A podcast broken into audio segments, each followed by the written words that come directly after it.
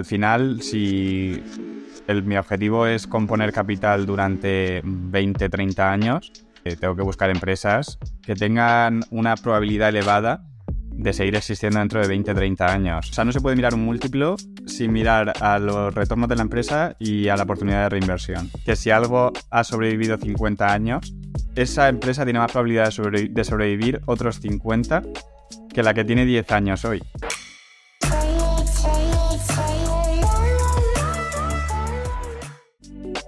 ¿Cómo estás, Leandro? ¿Cómo va todo? Bienvenido al podcast. Muy bien, muchas gracias, Sergio. ¿Qué tal todo?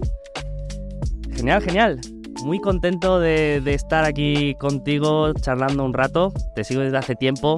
Mm, sigo tus, tus artículos en, en Alpha.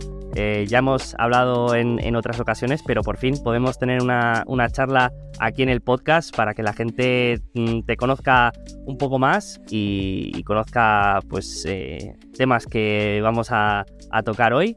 Pero antes eh, quería preguntarte sobre ese viaje a París que vimos hace poco en el que coincidiste con, con Conor Mack, ¿verdad? De, el, escritor de, de la newsletter de Investment Talk. ¿Cómo fue, ¿cómo fue la experiencia? A ver, fue, bastante gracioso porque yo ya hablaba con Connor, o sea, ya llevaba hablando, eh, diría que más, más de un año. Y vi en Twitter que subió una foto en París y yo estaba en mi casa y dije, a ver, eh, yo voy mañana a París porque yo tengo un par de amigos allí, entonces, como tengo casa y tal, voy a visitarles. Y nada, entonces le dije que yo iba al día siguiente y ya pues quedamos para, para comer. ¿Cómo fue, cómo fue ese, e, e, ese, ese lunch. Muy bien, la verdad es que es un chico muy, muy simpático y, nada, hablamos, la verdad es que yo estaba con, amigos, ¿vale? Y él estaba con su novia, entonces yo creo que hablamos menos de inversiones de lo que nos había gustado. vale, vale, entonces no hubo ningún stock tip por ahí de estos de, de primera mano, ¿no? No, no, no, yo, yo como estábamos en París, le hablé un poco de Hermes, pero, pero ya está. es que mm, a, a, Connor también lo sigo desde hace tiempo y, es, se ha convertido en casi un fin tweet de Star ya. Eh, eh, la verdad es que lo hace, lo hace bastante bien y, seguro que, fue interesante. Pues quería comentar eh, o empezar hablando de, tu proyecto de Best Anchor Stocks. Es una publicación en, en Seeking Alpha y quería preguntarte, eh, para los que no lo conozcan, en qué consiste eh, este, las contribuciones que, hacéis, que puede encontrar la gente y, cómo ha sido esto, este, los primeros pasos de, este proyecto. Vale, a ver, Best Anchor Stocks al final es un, eh, un servicio de research, ¿vale? No, no hacemos, por así decirlo, eh, stock picks, ¿vale? O sea, a ver, obviamente montamos una cartera que con las empresas que nosotros eh, pensamos que son las mejores de calidad, o sea, buscamos empresas de calidad que sufran poca volatilidad. Obviamente lo de la volatilidad es un poco una estimación, o sea, yo puedo estimar que los fundamentales, o sea, los ingresos y los beneficios van a ser más o menos estables, da igual el mercado en el que estemos, pero luego como el mercado los interprete, pues no, no lo puedo controlar, ¿vale? Ahí hay un ejemplo bastante claro. Por ejemplo, yo eh, empezamos a, mirar en el servicio ASML y ASML, o sea, para mí era de manual que iba a tener unos eh, ingresos estables y unos beneficios estables porque como tiene una, un order book tan grande, pues al final si había un ciclo bajista de semiconductores, pues iba, iba a poder comerse ese libro, pero no se iban a ver afectadas las ventas. Pero bueno, luego el mercado lo interpretó totalmente distinto. Y a SML ha subido un 30%, ha caído un 50%, ha subido luego un 60%. Entonces, eh, no, lo podemos controlar del todo. Pero básicamente es buscar empresas de calidad. Eh, a largo plazo son, suelen ser empresas más establecidas, ¿vale? Porque buscamos que ya hayan demostrado su calidad. Que al final es, en mi opinión, eh, como el requisito número uno de que una empresa sea considerada de calidad es que lo haya demostrado ya. Luego, obviamente, puedes encontrar empresas que mejoren y pasen a ese mundo. Y, eso hacemos el research y montamos una cartera con esas empresas y le damos seguimiento. Eh, obviamente yo invierto en, todo lo que en todo lo que sacamos, ¿vale? Porque me parece que como mínimo, si estoy diciendo que una empresa es de calidad, eh, tiene que ser lo suficientemente de calidad como por que yo considere eh, meter mi dinero ahí. Y, y, nada, eso es lo que hacemos, básicamente, montar una cartera y darle seguimiento. La cartera yo diría que ahora mismo está montada al 50%, ¿vale? Porque hay 10 empresas eh, y yo quiero tener algo entre 15 o 20. No quiero ir más allá porque eh, con los estándares de calidad que creo que le doy al seguimiento de las empresas, eh, creo que ir más allá de 20 sería no comprometer esos estándares de calidad. Entonces no quiero, no quiero pasar de ahí. Y básicamente eso es lo que hacemos y surgió a raíz, obviamente, de que el 2020 y 2021 han sido años muy volátiles y eso ha afectado a mucha gente que pensaba que sí iba a poder eh, aguantar la volatilidad, pero luego se ha visto que no es capaz. Entonces, con estas acciones lo que estás intentando hacer es que la cartera en general eh, sea menos volátil. Son complementarias, ¿vale? O sea, no son sustitutas. Yo, yo también tengo yo también tengo eh, acciones que son más pequeñas y que tienen más potencial de, revalorización, pero tengo la cartera anclada, por así decirlo, que por eso se llama Best Anchor Stocks, ¿vale? el ancla viene porque te ancla la cartera y hace que aguantar las acciones más volátiles sea más fácil porque el valor de tu portfolio no está todo el rato eh, subiendo un 20% o bajando un 20%, que al final eso psicológicamente es bastante duro para la mayoría de la gente. Sí, sí, me, gusta este concepto de, empresas ancla, ¿no?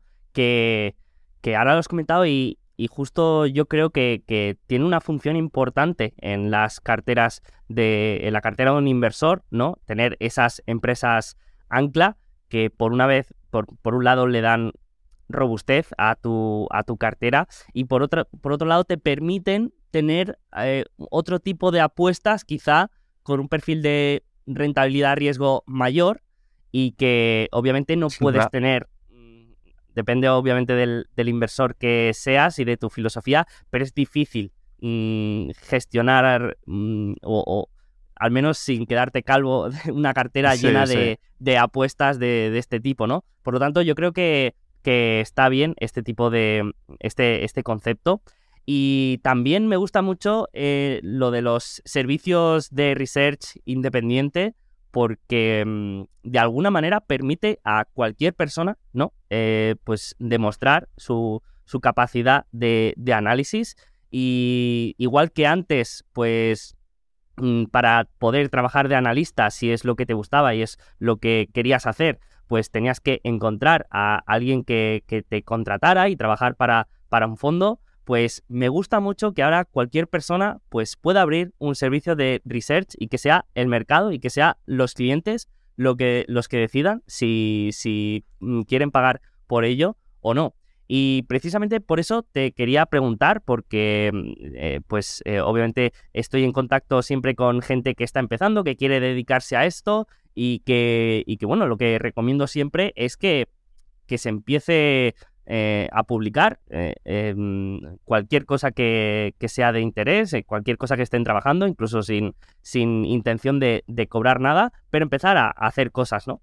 Y, últimamente, pues siempre surge la duda esta de si escribir en Seeking Alpha, que es una, una, plataforma ya consolidada, que tiene ya una gran audiencia y, y un gran tráfico web, o ir por, por el lado que también está cogiendo mucha fuerza en los últimos años, que es el de las newsletters, en concreto con Substack, ¿no? Que, que también tiene un cierto, cierto tipo de ventaja, pero en el que al principio yo creo que ganar tracción, pues quizá es más difícil. Entonces te quería preguntar cómo ves esta, mm, esta situación si, si te preguntara una persona que, que quiere empezar a publicar artículos y quizá en un futuro pues poder eh, monetizarlos o ganarse la vida como analista, mm, ¿qué dirías que es lo positivo y negativo de Seeking Alpha? Vale, eh, a ver, yo así por porque la gente, eh, por ponerlo en contexto, yo he estado en las dos, ¿vale? O sea, yo he escrito en Substack y he escrito en Seeking Alpha. Entonces, eh, Seeking Alpha, las ventajas que tiene eh, la primera es que toda la comunidad es de inversión, ¿vale? Eh, en Substack hay una parte que es una comunidad de inversión, pero hay otra parte que no. Entonces, eh, obviamente, no sé cómo decirlo, pero creo que es más difícil encontrar eh, tráfico en Substack que en Seeking Alpha. Al final en Seeking Alpha, si tú escribes, voy a poner un ejemplo, sobre Amazon, hay gente que todos los días está buscando información sobre Amazon. Entonces es difícil, que, o sea, es fácil que te descubran. En, Substack ahora lo está mejorando todo el tema de que te descubran y tal, pero bueno, sigue ahí sigue un poco lejos, yo creo.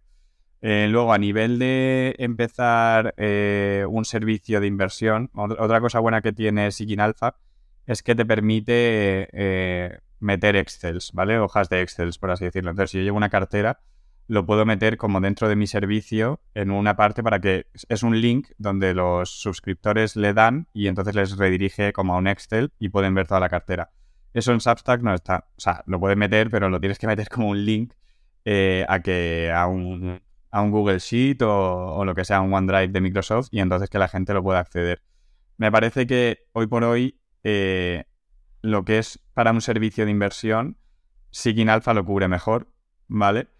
Eh, pero si el objetivo es escribir artículos, solo artículos, eh, Substack es una buena, es un buen medio, ¿vale? También, también hay que decir que no son, o sea, una no sustituye a la otra. Eh, si quieres, si no quieres monetizar y lo que quieres es crecer, ¿vale? Puedes escribir tanto en Singing Alpha como en, en Substack el mismo artículo. ¿Vale? Otra cosa es que en Seeking Alpha no lo vas a poder monetizar, porque tiene que ser exclusivo para que lo monetices. Pero si el objetivo es crecer, eh, se pueden usar las dos. Y luego ir viendo, al final es copiar y pegar de un lado a otro y subirlo en los dos. Eh, entonces yo te diría que a nivel de... A mí el, el, UX, el User Experience y tal, me gusta más el de Substack, la verdad. Eh, me parece más moderno, pero a nivel de funcionalidad aún le falta para ser un Seeking Alpha y a nivel de también tráfico y de la parte de arriba del embudo, ¿no? Para que la gente descubra tu trabajo. Sí, sí.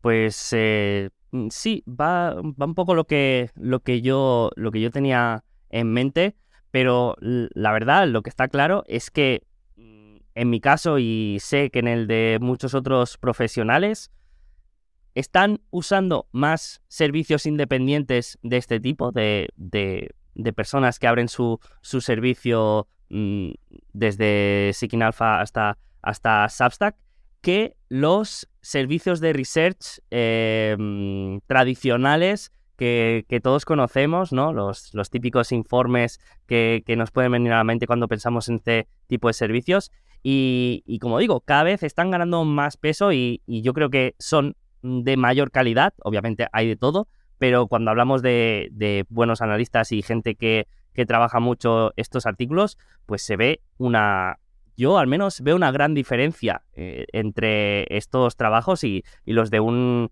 equity research que son bastante de, seguir tendencias, ¿no? si cae la cotización es que la empresa ha ido mal, si subes que ha ido bien, eh, no hay un análisis detallado, no hay un análisis tan cualitativo y, yo creo que, que, hay una diferencia bastante, bastante grande. Es que yo creo que eso es precisamente el hecho de tener un servicio independiente. La mayor ventaja es que, eh, a ver, el problema de los servicios de inversión, de los bancos y, o, de los fondos que necesitan eh, generar activos, o sea, conseguir activos, ¿vale? Para poder, eh, o sea, para poder crecer lo que ganan en comisiones.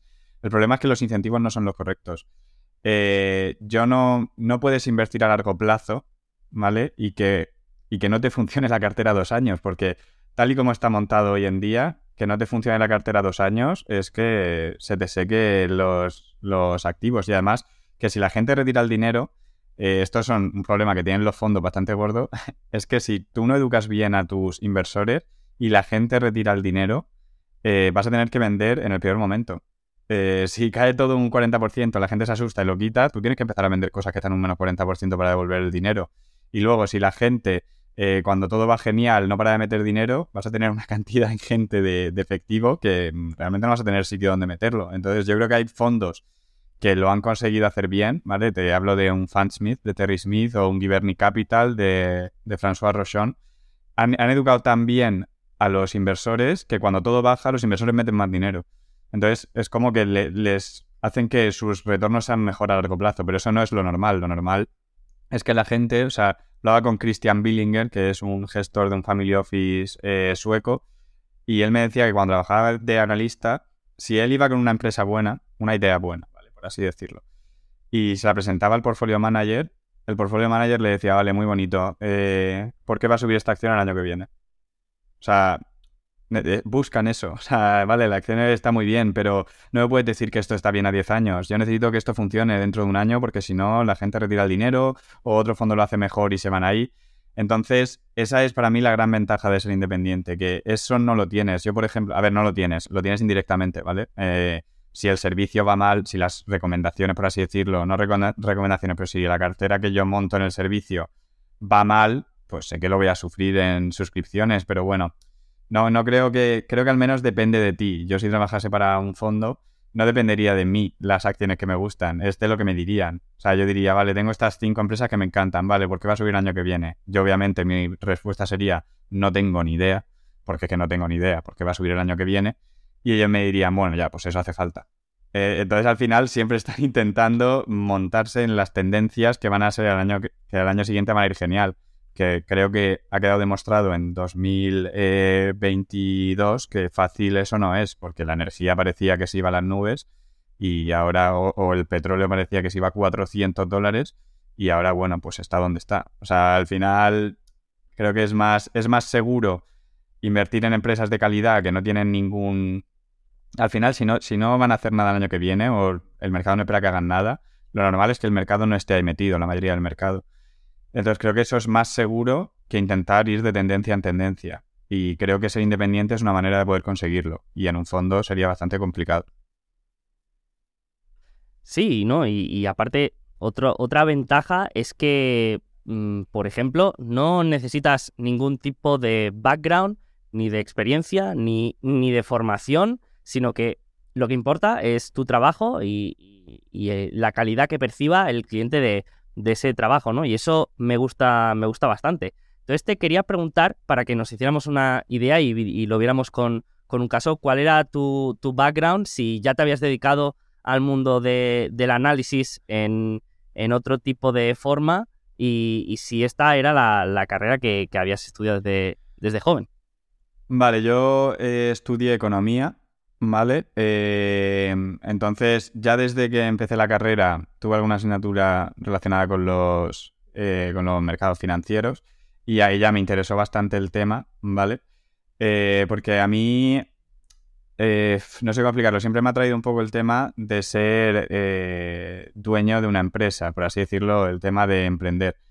Pero claro, cuando te das cuenta de que puedes ser el dueño de muchas empresas, entonces a mí me interesó bastante. Y empecé a leer cuando entré en la universidad todo tema de inversiones. La verdad es que la carrera no me encantó, de economía. Eh, muchos números. Es como, no sé, eh, demasiados números y al final te das cuenta que la inversión es en gran parte cualitativa, ¿vale? O sea, tampoco hace falta ser un experto con números para analizar un balance o, analizar una cuenta de resultados. Y empecé a leer, pero realmente no... Cuanto más leía, eh, más complejo me parecía, ¿vale? Que creo que eso, creo que, eso le pasa a todo el mundo, que al final empiezas a leer de inversiones, eh, lees todo Warren Buffett, Peter Lynch y parece fácil, pero realmente en, lo fácil que lo hacen está lo difícil. Eh, entonces a mí de primeras empecé a invertir en fondos indexados, obviamente, como creo que hace gran parte de, de la gente y probablemente menos de la que debería y empecé a invertir en fondos, seguí leyendo, eh, acabé la carrera y me metí a, consultoría, ¿vale? Porque tampoco es, lo que te digo, es que desde el principio tenía muy claro que, es que los, trabajar en un fondo, por mucho que me diese experiencia, no me iba a, dejar, no me iba a dejar aprender de lo que yo quería aprender. Eh, porque al final, y, tampoco eres, por así decirlo, responsable de, de tus ideas, ¿vale? O sea, yo si monto una cartera mía, estoy arriesgando mi dinero. Pero si yo hago un análisis y luego no meto nada, porque al final lo vamos a meter en los clientes de, del banco, que lo decía el portfolio manager, porque yo no voy a tener ninguna decisión ahí, pues entonces tampoco creo que me aportaba mucho. Entonces tuve cuatro o cinco años en consultoría y seguí leyendo, obviamente. Y mientras estaba en consultoría los últimos años, eh, pues empecé ya a, a, escribir en Substack, ¿vale? Que ahí abrí una, abrí una newsletter en Substack y fui escribiendo Luego me contactó, eh, que es con la persona con la que llevo el servicio de Seeking Alpha. Eh, es una persona que tiene, eh, se llama Chris y tiene, es de Bélgica y tiene un otro servicio en Seeking Alpha. Entonces empecé a escribir artículos para él, para su servicio. Y luego ya llegado a un punto, me dijo, bueno, ya llevaba un año y pico escribiendo servicios para él y me dijo, oye, que, que me gustaría lanzar otro servicio de inversión, ¿vale? El suyo es orientado a empresas que son eh, más pequeñas, con más oportunidades de revalorización, pero obviamente mucho más volátiles. Y después de lo que pasó en 2022, pues me dijo, oye, me gustaría también sacar un servicio de empresas ancla, por así decirlo, que es lo que he explicado antes.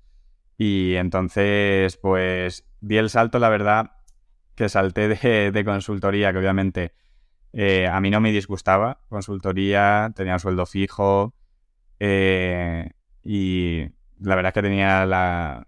Estaba en mi zona de confort, eh, que, yo creo que eso también es, es muy español, tener un sueldo fijo y tal, no arriesgarte nada, pero dije, bueno, es que si no lo hago ahora, que tenía 26 años entonces, dije, si no lo hago ahora no lo voy a hacer nunca. Entonces, como sé que aquí voy a poder volver, voy a saltar y, y, además voy a acelerar muchísimo mi aprendizaje, porque ahora que me dedico 100% a esto, es que mi día consiste en leer y escribir. Entonces, obviamente, si no hubiese estado haciendo esto, probablemente eh, no estaría, o sea, no tendría el nivel de conocimiento que tengo ahora, porque no habría tenido el mismo tiempo para poder eh, aprender cosas nuevas y leer y leer sobre más empresas. Y esa, esa es mi historia. O sea, tampoco muy emocionante, la verdad, pero. bueno, bueno, pero, pero bueno, has conseguido dedicarte exclusivamente a lo que, a lo, que te gustaba y, yo creo que, eso, mm, eso puede, puede ayudar más o puede servir más de ejemplo a, cualquiera que, se encuentre en esa situación que no una, una historia impresionante de, la, el camino del héroe y, todo esto. O sea, que, que, yo creo que, que está muy bien. Y ahora quería preguntarte también sobre filosofía de inversión, que eso siempre, siempre nos interesa. Nos has hablado de este concepto de, los eh, eh, eh, anchor stocks, ¿no? Los, las empresas ancla, pero no sé, dentro de, mm, de, los, de las características que todos compartimos, ¿no? Que venimos a este podcast, pues que nos gusta la filosofía value de comprar activos por, por a un precio inferior al que creemos que, cotizan y, todo esto. Quería preguntarte Mm, sobre cómo definirías tú tu filosofía de, inversión o qué características mm, crees tú que, podrían definirla. Vale, eh, yo diría que me enfoco en empresas que tienen, o sea, ya establecidas, como he dicho antes, que es que el mercado piensa, ¿vale? Que las empresas que ya han ganado eh, no van a ganar más, ¿vale? Esto es una mentalidad muy normal en el mercado de cuando yo miro una gráfica y veo que una empresa se ha hecho un 10.000%, aquí ya hay poca oportunidad, esta empresa la conoce mucha gente ya y no hay alfa. Eh, bueno, eh, creo que eso es, eso es dudoso. Eh, solo hay que ver Facebook, ¿vale? Que ha caído de 300 a 80 y está otra vez en 190. Entonces, Facebook más analistas cubriendo la acción no puede tener. Entonces, obviamente sí que hay alfa y sí que el mercado se mueve por lo que se mueve por muchos analistas que haya. De hecho, te diría que el hecho de que haya muchos analistas puede dar mejores oportunidades a una empresa, porque, claro, eh, al final ellos se mueven por lo que se mueven. Si una empresa va a pasar por problemas temporales, pues ya sabemos dónde se va a ir la, cotización. Em, y creo que también hago mucho énfasis, ¿vale? En la resiliencia de las empresas y la durabilidad del negocio. Eh, al final, si mi objetivo es componer capital durante 20, 30 años, eh, tengo que buscar empresas que tengan, obviamente la certeza nunca se va a tener, pero que, que tengan una probabilidad elevada de seguir existiendo dentro de 20, 30 años. Para esto, ¿qué hace falta? Pues que tengan que sean resilientes durante las crisis y probablemente que no tengan muchísima deuda en el balance, ¿vale? Porque si no, eh, se puede volver todo en contra. Y, esto es lo que buscamos. Tampoco busco, no, busco realmente, eh, es que sé que hay mucha gente que lo busca, sobre todo después de 2021.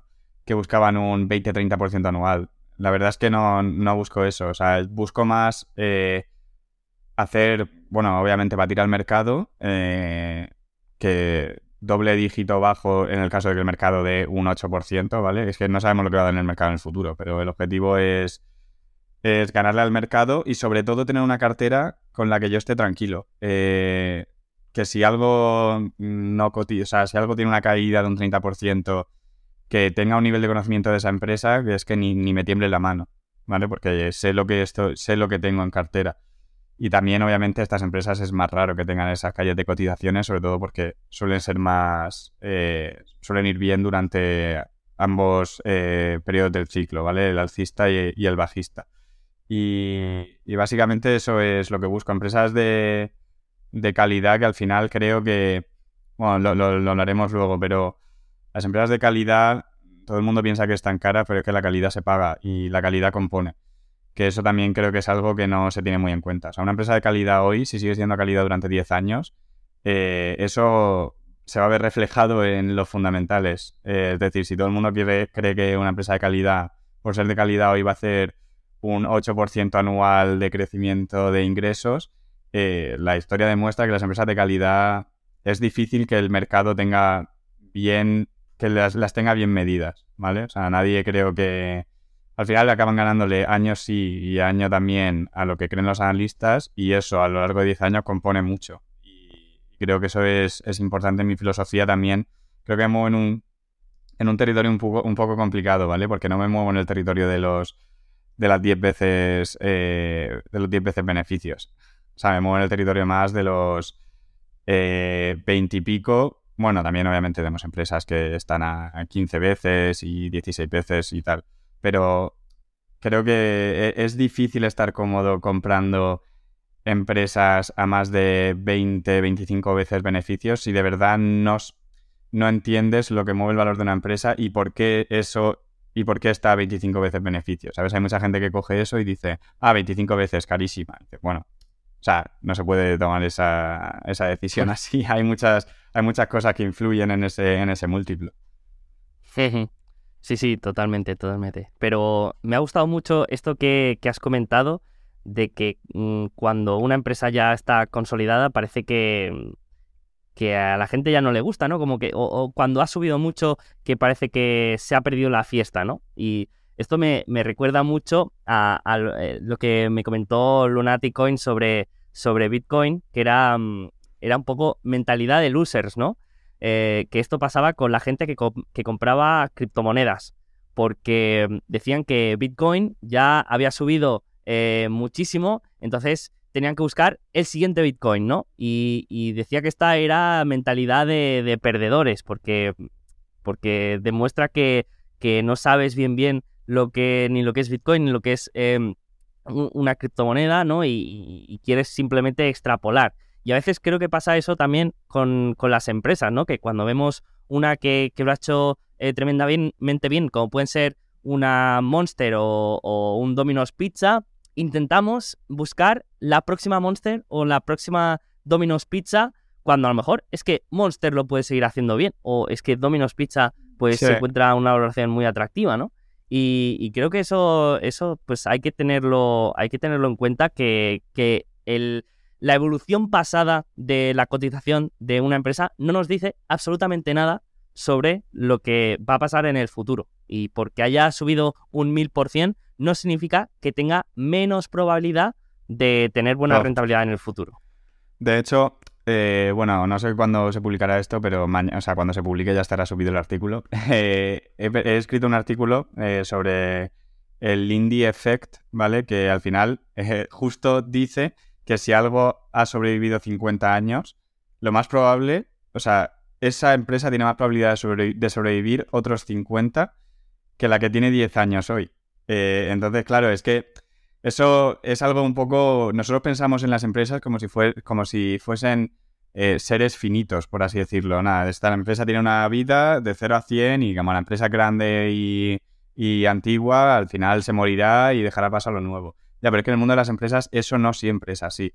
Eh, hay empresas centenarias y de hecho, por el hecho de ser centenarias y haber aguantado tanto, ya te da cierta certeza de que pueden pasar por crisis, pueden pasar por guerras.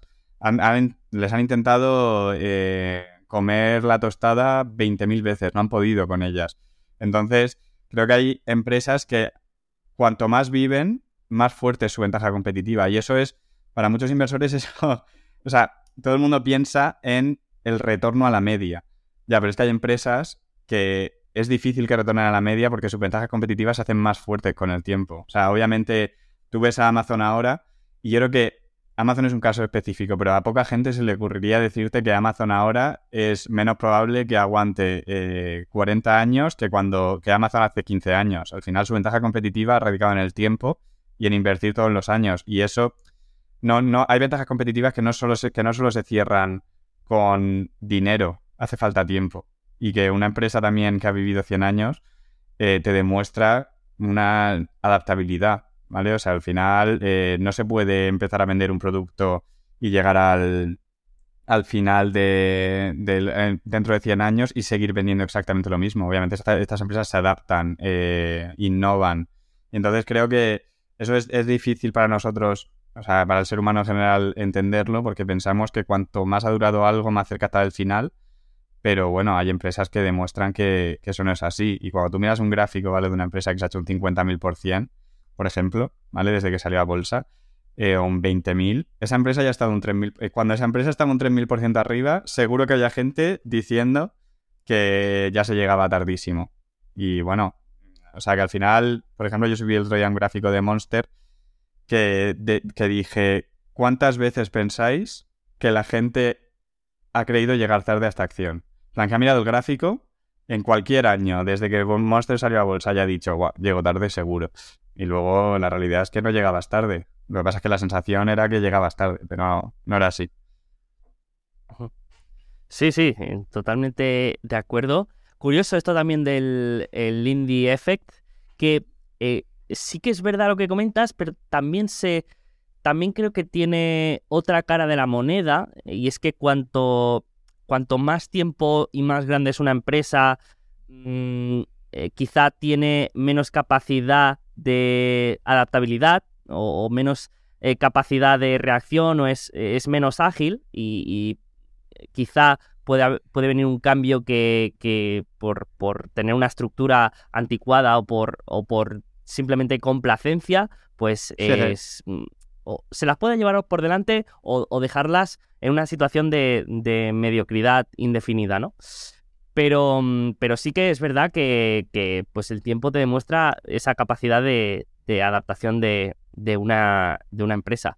Y luego también me ha gustado lo, que has comentado, que, justamente yo también eh, lo comenté el otro día, ¿no? De, cómo a veces intentamos buscar eh, microcaps o incluso a veces se, se tiende a argumentar que, la filosofía de inversión es buscar pequeñas empresas en zonas quizá desconocidas o con, con donde hay menos ojos, eh, con menos seguimiento de analistas, porque eso puede ser, eh, puede suponer una mayor ventaja de, para encontrar eh, oportunidades de inversión, ¿no? Pero luego es que lo vemos día a día como las empresas con más ojos del planeta, las empresas más grandes, con modelos de negocio más conocidos y más sencillos eh, del mundo, como Facebook, como Netflix, como, eh, bueno, Amazon quizás es un poco más complejo, pero como todas estas empresas tienen una volatilidad y un rango de diferencia entre máximos y mínimos cada año,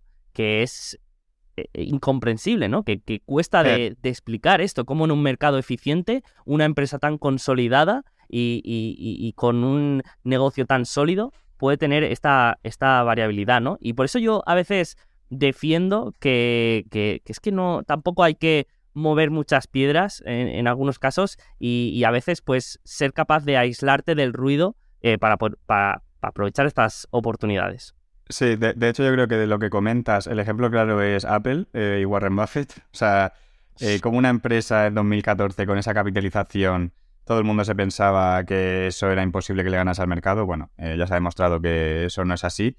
Y, creo que también es, es muy importante que la, gente piensa que las tesis complicadas van a tener, o sea, hay son, o sea, tienen alfa, por así decirlo, ¿vale? Hay capacidad de hacer outperformance. Pero yo, sinceramente, cuando analizo una empresa, cuanto más fácil la tesis, para mí es eh, un punto positivo. O sea, es que tampoco significa, al final una tesis la va a acabar, el analista la va a acabar entendiendo. Y tu diferenciación con respecto a él es, uno, la interpretación que hagas de los números que ves y la historia que lees, ¿vale? Al final, no, dos personas leyendo la misma información no van a interpretar lo mismo. Y creo que la otra diferencia es eh, el, horizonte temporal que tienes, ¿vale? Obviamente hay que saber que estos analistas, que se supone que siguen las empresas y se las conocen muy bien, eh, no tienen el mismo horizonte temporal con inversor a largo plazo. Solo hay que ver las preguntas que hacen. O sea, eh, ¿qué va a pasar con el, margen bruto en el Q3? ¿Cómo va a ser los meses la cadencia de subida? Dices que esto es irrelevante a largo plazo. O sea, esto da igual. Es como mm, el, yo qué sé, los, el CEO de una empresa te dice, de aquí a tres años esperamos que el margen bruto suba X. Y luego los analistas eh, le están preguntando que vale, que sí, que le creen que va a subir X, pero que cómo va a subir. el primer año que va a hacer, el segundo que va a hacer y luego el tercero. Y el CEO está en plan, eh, pues si te digo la verdad, es que tampoco tengo mucha idea, ¿sabes? En plan, que creo que ahí hay, hay bastante oportunidad en, el cruce que hay de horizontes temporales entre los profesionales y los no profesionales. Sí, sí, me, acuerdo justamente un, un artículo muy bueno que ahora no me acuerdo quien lo publicó, pero que hablaba de este arbitraje de horizontes temporales, ¿no? De cómo los inversores a largo plazo podrían aprovecharse de, este cortoplacismo de, de, muchos analistas y, muchos inversores. Y, justamente eh, siempre me viene a la cabeza esa, esa imagen, ¿no? De, esa línea temporal que, que explica un poco la procedencia de los retornos dependiendo del horizonte temporal, ¿no? Y nos dice que eh, en menos de un año, pues los retornos están condicionados por el sentimiento de mercado. Eh, entre uno y tres años, los retornos están condicionados por eh, la evolución de la industria. De, de, 3 a 5 por la, calidad de la empresa, por el ROIC, retorno sobre capital, etcétera. Luego ya a más de 7 años por, por la cultura empresarial, que, que, también la podríamos incluir dentro de la categoría calidad de, de una empresa. Entonces, te quería preguntar a, a ti qué considerabas por una empresa de calidad, qué atributos para ti necesita tener una empresa para tú considerarla empresa de, calidad? Vale, así en una frase, eh, te diría que una empresa de calidad es una empresa que tiene la oportunidad de reinvertir sus beneficios a retornos elevados, porque obviamente esos retornos están protegidos por algún tipo de ventaja competitiva, y donde el, el, o sea, como el plazo de reinversión va a ser largo, ¿vale? Eh, al final, si, tienes un, si tú encuentras una empresa con oportunidad de reinversión, pero que por X o por Y eh, el, mercado dentro de 5 o 10 años no va a crecer lo suficiente, eh, pues entonces va a ser difícil que esa empresa siga reinvirtiendo. Y entonces se va a cortar como el proceso de, de compounding. Eso te diría en una frase. Luego, lo que considero más importante de una empresa de calidad para mí es el management. 100%. Bueno, el management y la cultura, porque si la vas a tener eh, que al final creo que están un poco interrelacionadas. Si lleva un equipo directivo mucho tiempo, eh, la cultura va a estar básicamente, va a ser un reflejo de lo que es ese equipo directivo. Eh, esto te lo digo porque además hoy me estaba escuchando un podcast de Heiko, que es la, que, la empresa que compra otras empresas de partes de aviones y tal y de, defensa. Y claro, cuando hay al management, tiene un, management de muy alta calidad, y al management le, preguntan, bueno, ¿tu empresa de qué es? Y el, el management dice, es que la empresa es de crecer el flujo de caja. Eh, te puedo decir que hoy hacemos esto, pero no te puedo asegurar que dentro de 20 años vayamos a hacer esto. Siempre estamos buscando oportunidades. Hace falta adaptabilidad. Al final es lo que comentábamos antes. Eh, hay empresas que empiezan haciendo una cosa y acaban haciendo otra totalmente distinta. Si tú no tienes una cultura de adaptabilidad y de pensar en el accionista y de pensar en lo que de verdad importa, que es mantener retornos elevados, eh, tener flujo de caja, entonces da igual lo que hagas, porque al final, si va mal algo en ese negocio, no vas a reaccionar. Entonces te diría, la primera frase que he dicho de lo que es una empresa de calidad, y creo que para que eso se mantenga en el tiempo, eh, lo que necesitas es un buen management que piense, eh, que piense, no te diría que piense en el accionista, es que piense como un accionista, ¿vale? Porque puedes pensar en un, puedes pensar en el accionista, pero si el negocio es malo es lo que hay. O sea, tampoco, de hecho, por ejemplo, Intel que acaba de presentar resultados, eh, piensa, se supone que piensa en el accionista porque tiene un dividendo, pero está haciendo lo contrario, porque al final está dinamitando un poco la ventaja competitiva. Entonces, eso no es pensar en el accionista a largo plazo, eso no es pensar como un accionista. Un accionista, si tú le preguntas a un accionista a largo plazo de Intel que no está ahí por los dividendos, que hay mucha gente que está por el dividendo, eh, te diría, corta el dividendo, empieza a reinvertir y darle la vuelta a esto. Porque eh, al final el dividendo no vale mucho si lo que has invertido se va a cero. Eh, pero bueno, que al final depende de cada empresa. Y yo, sinceramente no conozco, o sea, como tengo a SML, obviamente sigo a Intel, porque es uno de sus clientes principales, pero tampoco sigo a SML mucho, pero sí que veo a mucha gente comprando, comprando Intel solo por el, por el dividendo. el dividendo también tiene que ser sostenible. Sea, al final, si no, con flujo de caja negativo no puedes mantener un dividendo en el tiempo. Eso seguro. Sí, sí, mm, totalmente. Y una vez ya, mm, digamos, podemos diferenciar entre empresas de, calidad y empresas mm, con de las que quizá, pues, no, no de menos calidad, pero quizá no, no sea una empresa que puedas comprar para mantener 10 años en tu cartera, ¿no? Sino que quieres aprovechar eh, cierta catalizador, cierta situación especial o, alguna situación de este tipo. Una vez ya encontramos estas empresas de calidad, eh, como es lógico, mm, si no llegamos los primeros, nos vamos a encontrar que cotizan a, a, valoraciones exigentes. Como tú has dicho, pues eh, gran parte de las empresas en las que sueles invertir cotizan a múltiplos actuales de 20, 25 o 30 veces beneficios. ¿Cómo se puede justificar esa valoración? Porque, obviamente, para el que no conozca la empresa, eso eh, es un múltiplo desorbitado y la empresa es una burbuja. Entonces, tú, eh, ¿qué necesitas para justificar esa, esa, valoración? ¿O cómo haces ese proceso para decir que eh, ese precio es atractivo? Vale, volviendo a la primera frase que he dicho al definir una empresa, el múltiplo, no, o sea, no se puede mirar un múltiplo sin mirar a los retornos de la empresa y a la oportunidad de reinversión, ¿vale? Eh, o sea, te voy a poner dos ejemplos. Eh, si una empresa eh, necesita el...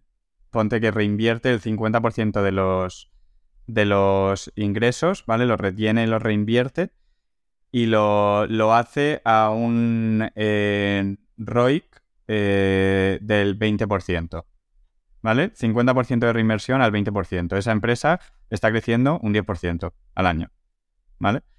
Eh, entonces, luego hay otra empresa que eh, genera, bueno, que reinvierte el 100% de los ingresos, o sea, de los beneficios, pero lo hace a un ROIC del 10 y no del 20.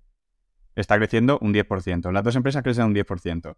Luego la gente mira el múltiplo y dice, esto crece 10, esto crece 10, pero esto y, y eh, ¿por qué esta, la que tiene un ROIC del 20, tiene un, un ratio mayor? Bueno, pues la respuesta está en que la empresa que tiene un ROIC del 20, aparte de crecer un 10%, tiene un 50% de los beneficios para repartirte. Eso ya para empezar. O sea, esos beneficios son tuyos y la otra empresa no tiene ni un euro para darte, por mucho que esté creciendo un 10%. Entonces, eso siempre hay que mirar esas dos cosas, porque sin esas dos cosas es imposible entender si algo está caro o barato. ¿Vale? Entonces, em, por ejemplo, si tú encuentras una empresa que reinvierte el 100% de los beneficios, porque tiene oportunidad de hacerlo, pero lo está reinvirtiendo al 30 o el 40%, esos son los ROICs, entonces obviamente esa empresa va a estar cara, porque están componiendo capital por ti al 30%. Es como si tú encuentras un gestor que le dices, toma este dinero, reinviértemelo al 30. Eh, pues obviamente creo que ese gestor podría cobrar mucho dinero por hacerte eso. Al final te están componiendo capital, por ti a una tasa muy elevada. Luego creo, o sea, esto es lo que yo entiendo como que...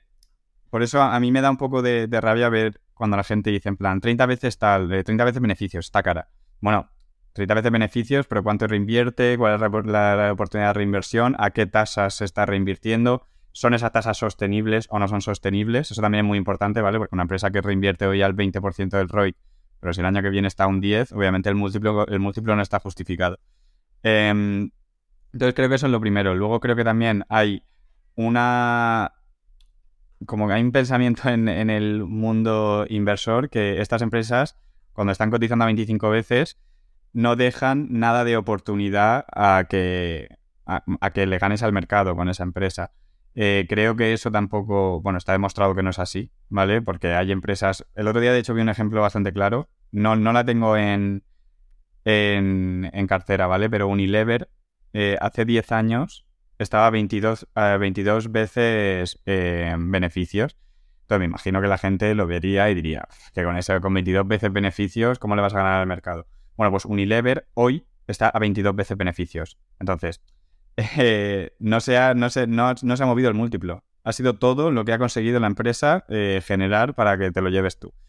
Eh, eso es muy importante. O sea, creo que cualquier inversor se tiene que hacer una opinión, ¿vale? Formar una opinión de a qué múltiplo entra y qué múltiplo espera que haya de salida. Ahora, si yo tengo un múltiplo en una empresa de calidad, si yo pago un múltiplo de 25 y esta empresa a lo largo de 15, 20 años está un múltiplo de 20, eh, esa, esa contracción en el múltiplo no va a suponer casi nada de tu retorno. Ya todo el retorno va a ir con lo que ha hecho la empresa. Obviamente, si hablamos de casos extremos, sí que importa. Si compras algo a 60 veces y luego lo vendes a 20, pues obviamente ahí sí el, múltiplo sí va a importar. Pero digo que, yo, también he sido, eh, por así decirlo, presa de esto. De ver algo y decir, Buah, está a 24 veces. Nada, es que según mi valoración, eh, está, está barata a 22 veces. Eh, que no, que, es que eso va a dar igual. O sea, 24, 22, 23, 27, o sea, eso va a dar igual. Em, y también eh, creo que la razón por pasa esto es que al final todos utilizamos, por así decirlo, yo, bueno, yo creo que esto lo utiliza todo el mundo, que son flujos, o de cuento de flujo de caja, ¿vale? Para valorar una empresa. bueno, hay gente que utiliza múltiplos, pero al final es lo mismo. O sea, utilizar, estás asumiendo que el free cash flow ha crecido y luego le pones un múltiplo. Em, y la gente, o sea, piensa bien pensado, también es verdad, para la mayoría de empresas, que los retornos, los retornos elevados, al final el mercado eh, se los va a comer. Porque obviamente el... O sea, si tú tienes un retorno del 30% de una industria, eh, alguien se va a meter y va a hacer que eso caiga. Por esa es la teoría de, de la, vamos, del capitalismo, por así decirlo, hasta que, hasta que tu retorno baje y sea lo mismo que tu coste de capital. Entonces, una vez que estás en ese punto, ya teóricamente no va a entrar ninguna otra empresa porque bajaría tu, tu retorno, bajaría los retornos de las empresas por debajo del coste de capital y eso estaría destruyendo valor. O sea, significa que cada dólar que tú inviertes, con cada dólar que tú inviertes, generas menos que lo que te cuesta conseguir ese dólar. Entonces, obviamente, ahí las empresas empezarían a quebrar empresas porque estarían perdiendo, por así dinero, por así decirlo, dinero y, volvería a subir. Pero vamos, la teoría dice que al final tú no tienes retornos sobre el coste de capital a largo plazo. Entonces, el mercado eso se lo toma muy en serio y coge, hace, por ejemplo, un descuento de flujo de casa a cinco años y te dice en el, año 5, no, aquí el coste terminal, eh, o sea, el Crecimiento terminal, eh, un 2%. dices, bueno, pero que las empresas de calidad duran mucho más de 5 años. Y si ahí pones un 2% en vez de un 3%, está cambiando la valoración totalmente.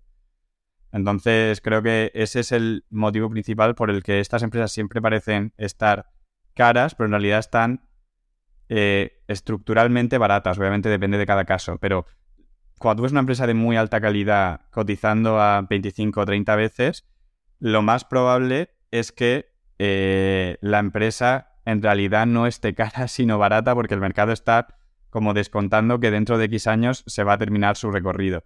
Y esto ya eh, lo último que digo es cuando tienes... Hay mucha gente que hace una comparación de múltiplos, ¿vale? Coge eh, el múltiplo de ahora, mira hace 10 años y dice, vale, está más cara con, respecto a la historia.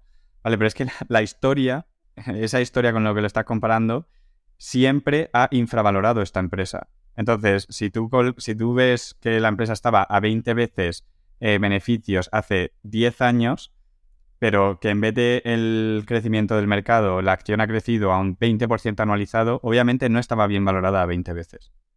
porque había mucha, mucho outperformance en esos 20 veces. Entonces creo que eso también es un fallo que hace mucha gente, que es comparar con la historia, primero cuando las empresas no tienen nada que ver, ¿vale? Que eso es, eso es otra. O sea, por ejemplo, coges Adobe y la comparas con lo que, con lo que era Adobe hace 10 años, no tiene ningún sentido porque es que Adobe ha cambiado totalmente el modelo de reconocimiento de ingresos a recurrente, de suscripción, entonces no tiene nada que ver. Pero aparte, es que una empresa que todos los años le bate al mercado, cada año ha estado infravalorada. Entonces no puedes decir que hoy está cara porque con respecto a la historia eh, está más cara, ¿no? Es que no, no, funciona así, ¿sabes? El mercado ya te está diciendo que no sabe muy bien cómo valorar esa empresa. Sí, sí, esto me recuerda mucho a una cosa que comentaba Charlie Munger, que, decía que cuanto mayor sea tu periodo de, de, mm, holding, de, de mantener una, una empresa, el retorno que vas a obtener tú como accionista va a estar más influido sobre los retornos sobre el capital que genere la empresa. Es decir, eh, si quieres ser un inversor a largo plazo y quieres mantener empresas durante mucho tiempo en tu cartera, pues creo que es algo a lo que debes prestar atención porque al final, como digo, cuanto mayor sea tu periodo, tu, periodo de, de, mantener estas, estas empresas, pues más ligado va a estar a la evolución intrínseca de la empresa que no al múltiplo que pagaste o a, la situación de mercado en la que, en la que te encuentres. Y esto se, se, ve en casos como Unilever, pero es que también se ven casos que, han, que se han producido en periodos de tiempo muy cortos, como es, por ejemplo, Tesla, que Tesla en 2000 19 cotizaba a 60 veces beneficios, todo el mundo decía que no era una burbuja, después eh, otras empresas del sector automotriz cotizaban a 8 o 10 veces beneficios y en cuestión de dos años Tesla eh, te ha seguido creciendo a ritmos de doble dígito, eh, expansión de márgenes y sin necesidad de que haya expansión de múltiplo, pues te hace una rentabilidad espectacalar. En cambio, otras empresas eh, del sector automotriz que cotizaban a 8 o 10 veces beneficios, eh, les caen un poco los ingresos, eh, em, compresión de múltiplo por la inflación, y ya ves que ese múltiplo que era 8 o 10 veces beneficio, en un año o dos resulta que es, un 20. Entonces hay que ir con cuidado porque una pequeña variación y, los múltiplos dejan de tener sentido, ¿no? Como dices. Así que, que muy interesante. Mm, y, aparte de estos casos de éxito, te quería también preguntar sobre eh, el seguimiento de este tipo de, empresas, porque siempre obviamente nos vamos a fijar en los casos de éxito, pero también va a haber situaciones en las que salgan mal. Entonces, te quería preguntar por qué seguimiento haces tú de las empresas, ya que eh, comentas que no te interesa tanto la evolución a corto plazo, pero ¿qué intentas seguir para asegurarte que, pues que la evolución de la empresa a largo plazo sigue su camino y que, no se está desviando un poco. ¿En qué te sueles fijar? Vale, yo, yo hago dos cosas. Bueno, lo primero es seguir, obviamente, eh, trimestralmente las empresas cuando presentan resultados. O sea, tampoco creo que, que vaya a haber nada que me cambie la tesis totalmente, pero sí que es bueno, o sea, los buenos equipos directivos también cada trimestre te dicen cómo están avanzando en las, en las prioridades que tienen estratégicas. O sea, tampoco me fijo en las variaciones de margen, eh, pero claro, si, si el equipo directivo me dice en Q1 que va a pasar algo y pasa todo lo contrario, pues bueno, ya ahí te empiezas a preguntar cosas, ¿sabes? Porque eh, ahí creo que creo que un ejemplo eh, claro ahí es Snapchat, que empezó diciendo que los casos de, o sea, que el cambio de, de iOS no le iban, no le iba a afectar y al final se ha cargado la empresa casi, ¿sabes? O sea, al final, que obviamente necesitas ver cómo estar seguro de que el management conoce el negocio y eso cada trimestre lo puedes ver. Y además es un, siempre es una oportunidad para seguir aprendiendo de la empresa, ¿vale? Que esta es la otra cosa que hago. Yo no, no sigo el, como el performance de la empresa cada semana, pero sí que intento leer cada semana cosas de las empresas que tengo en cartera, porque creo que siempre llegas, siempre vas a aprender cosas nuevas, ¿vale? Obviamente me leo cosas que no aprendo absolutamente nada, pero eh, hay otras que me... Pero bueno, te sirve para refrescar la tesis y, tenerla, tenerla ahí por si de repente hay una caída que no tengas que, revisarla.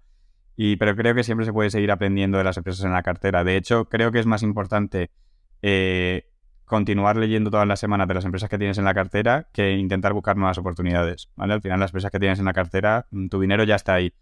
Entonces, eso para mí es más prioritario que las empresas que no tengo en la cartera y mi dinero aún no está ahí. Eh, pero vamos, que intento compaginar las dos cosas, obviamente. Sí, sí, totalmente de acuerdo. Eh, creo que mm, incluso puedes generar o, tomar mejores decisiones, podría decir. Puedes tomar mejores decisiones teniendo un conocimiento muy profundo de muy pocas empresas que no un conocimiento más superficial de muchísimas empresas, ¿no? Y creo que, que eso ayuda y cuando conoces en profundidad una empresa, yo creo que, que tus decisiones mm, o, o, tu estado emocional pues lo, lo, agradece también. Y precisamente sobre conocimiento en profundidad, mm, te quería mm, proponer que nos hablaras de alguna de estas empresas que, que, sigues y que, pues, que después de tanto tiempo, pues ya podemos decir que, que tienes conocimiento bastante eh, profundo.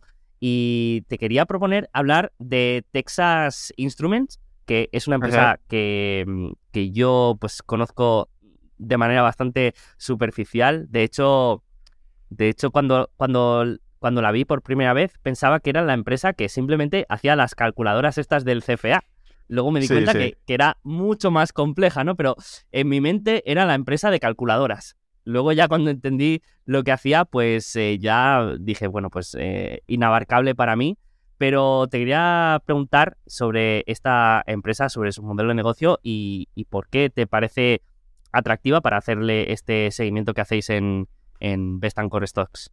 Vale, eh, a ver, es una. Para mí, a mí me parece una empresa de altísima calidad, ¿vale? O sea, su negocio principal es diseñar y fabricar chips semiconductores analógicos. ¿Vale? En donde la diferencia entre eh, un microchip eh, digital y un chip analógico es que el digital se encarga de procesar información, ¿vale? Funciona de manera binaria, en unos y ceros, y al final es como el cerebro de, un... Por ejemplo, el Mac tiene eh, pues el chip, no sé si es el A2, que al final eso tiene toda la capacidad de procesamiento de datos y hace que el ordenador funcione como funcione. Los chips analógicos, aunque así de primeras suena como que son más antiguos, realmente, eh, bueno, son menos pioneros en cuanto a tecnología, pero lo que se encargan es de transmitir, ¿vale? tienen, o sea, pueden interpretar variables continuas, ¿vale? Eh, los digitales son binarios y los analógicos son continuas. Entonces, por ejemplo, voy a poner un ejemplo que es muy fácil. Esos chips se encargan de eh, coger cosas de la, transmitir cosas de la vida real y transformarlas a, a un formato que el chip digital lo pueda leer. El chip digital, como funciona en unos y ceros, no puede leer la temperatura. O sea, no te puede decir la temperatura son 27 grados, ¿vale? Entonces, tiene que haber un chip analógico que le diga, oye, la temperatura es esto, se lo, traduce al formato binario y se lo dice. Pero es el chip analógico el que se carga de hacer esa medición, ¿vale? Al final es como están en el nexo entre la realidad y la tecnología. Ahí están los chips. Y se utilizan, es que están en todos los componentes, ¿vale? Porque también se utilizan para la medición de batería. Entonces, por ejemplo, tu Mac tiene chips analógicos. El iPhone tiene chips analógicos. Todo tiene chips analógicos, ¿vale? Que tenga una fuente de potencia. Eh, esos son, y, en eso se especializa eh, Texas Instruments, ¿vale? Eh, lo bueno que se dedica a diseñarlos, tanto a diseñarlos como a, fabricarlos, que esto es un concepto que se llama, que es igual que Intel, ¿vale? Pero Intel lo hace en el sector de los chips digitales y, esto y Texas Instruments es analógico, que se llama Integrated Device Manufacturer, ¿vale? Que es cuando una empresa del sector de semiconductores aglutina tanto diseño como, eh, como fabricación. Esto se hacía antes de los 80, pero se cambió, ¿vale? Bueno, se cambió, se especializaron las empresas porque los chips cada vez eran más complejos y era súper caro eh, hacer los chips. Entonces hubo empresas como TSMC que se que fueron a la, se especializaron en fabricación. Por ejemplo, TSMC no te diseña un chip. A TSMC tú le das un diseño y TSMC te fabrica el chip, pero el diseño no te lo está haciendo TSMC, te lo está haciendo pues un AMD, un Nvidia o, cualquiera de esas que se dedican a diseño. Nvidia tampoco fabrica el chip. Nvidia te diseña el chip y luego tú el chip se lo tienes que mandar a alguien a que, se lo, a que lo haga. La única empresa que lo hace, yo creo, en, el tema digital es, es, Intel, que sí que los diseña y los fabrica. Em, entonces, eso es lo que es un chip analógico. Eh, lo, que, lo que es bueno de Texas Instruments, ¿vale? Es el sector. O sea, las empresas, si tú ves las empresas del sector de chips analógicos, eh, obviamente yo creo que Texas Instruments es la, es obviamente la líder ahora, pero yo también creo que lo va, a ser, lo va a seguir siendo mucho tiempo por las características que tiene. Pero lo bueno es el sector. Los ingenieros que trabajan eh, diseñando chips analógicos son muy específicos. O sea, cuando te dedicas a eso, la curva de aprendizaje es muy alta. Puedes estar hasta 10 años aprendiendo a cómo se diseña un chip analógico hasta eh, llegar al punto donde te dejen hacerlo, ¿vale? Entonces tienen muy poco, muy poca rotación. el que es diseñador de chips analógicos es diseñador de chips analógicos. Y como eh, la industria no, no, no, avanza con la tecnología, ¿vale? Eso es, otra cosa importante. Los chips analógicos no siguen la ley de Moore, que dice que cada, que cada dos años se dobla el número de transistores que caben en un chip y se parte por dos el precio, ¿vale? Y se rebaja un 50% el coste. Eh, eso no lo siguen los chips analógicos porque por sus características siempre han sido, estamos hablando de que los chips avanzados tienen, se, está llegando ya a 3 nanómetros y se espera que se llegue a 2 nanómetros, incluso a 1 dentro de, en esta década. Eh, los chips eh, digitales se hacen en, ponte 90 nanómetros, ¿vale? O sea, que son tecnologías que se han utilizado durante dos décadas. Entonces, eso tiene muchísimas ventajas. Eh, la principal es que el CAPEX de estas empresas es bastante bajo, porque la máquina que compraron hace 15 años sigue produciendo. Entonces, eso no lo puede hacer, eso no lo puede hacer un TSMC. TSMC, eh, cuando sale ASML, saca la máquina más avanzada para hacer chips, TSMC se la tiene que comprar. Eh, no hay otra. necesito estar a la vanguardia de la tecnología. Yo necesito esa máquina, porque si no, no puedo competir las de las empresas de chips analógicos sale la nueva máquina y les da igual porque no la necesitan. Entonces, eso me parece que es ya una ventaja, el hecho de que el CAPEX de la industria sea bajo. Estamos hablando de que las empresas de chips digitales tienen en torno a un 30-35% de ventas en CAPEX, ¿vale? Y las empresas de este, Bueno, ahora van a hacer una expansión, pero históricamente han estado alrededor del 7-10% de CAPEX, o sea, la, diferencia es bastante notable. Eh, y luego las características del producto, y esto creo que es lo que hace que la industria sea más. Eh, sea mejor, ¿vale? O sea, que, hace mejor a la industria. Son las dos características que te gustaría encontrar en cualquier producto, que es que son, son claves, ¿vale? O sea, son críticas para que un sistema funcione. Eh, un coche no puede funcionar sin un chip analógico, ¿vale? O sea, lo, necesitas.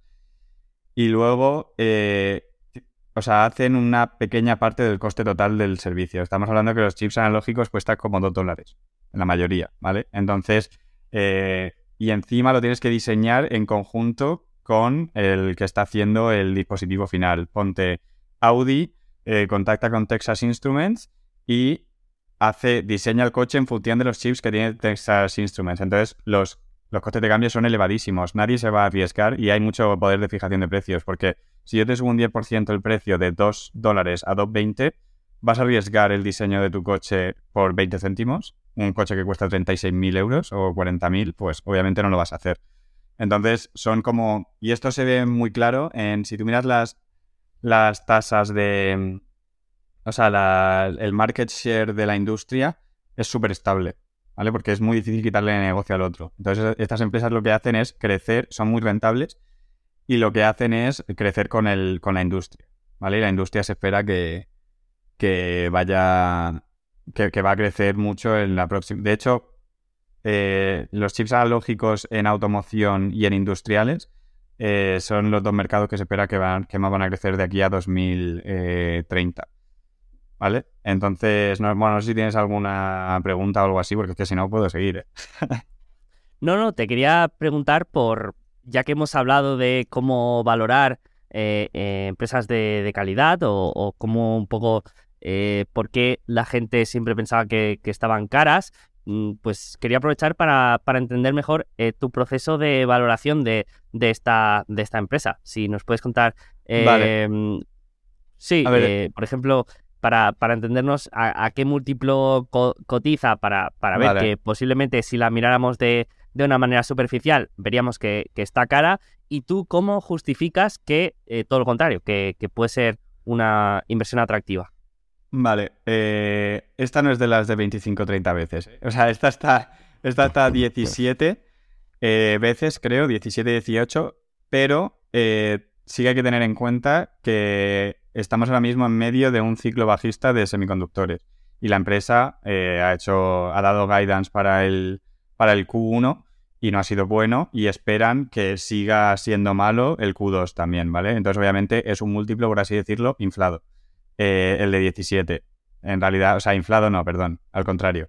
Está infravalorando lo que de verdad está cotizando la empresa, porque si asumes que van a bajar los, los beneficios en los dos siguientes trimestres, que va a pasar, o sea, es lo más probable, obviamente el múltiplo va a subir.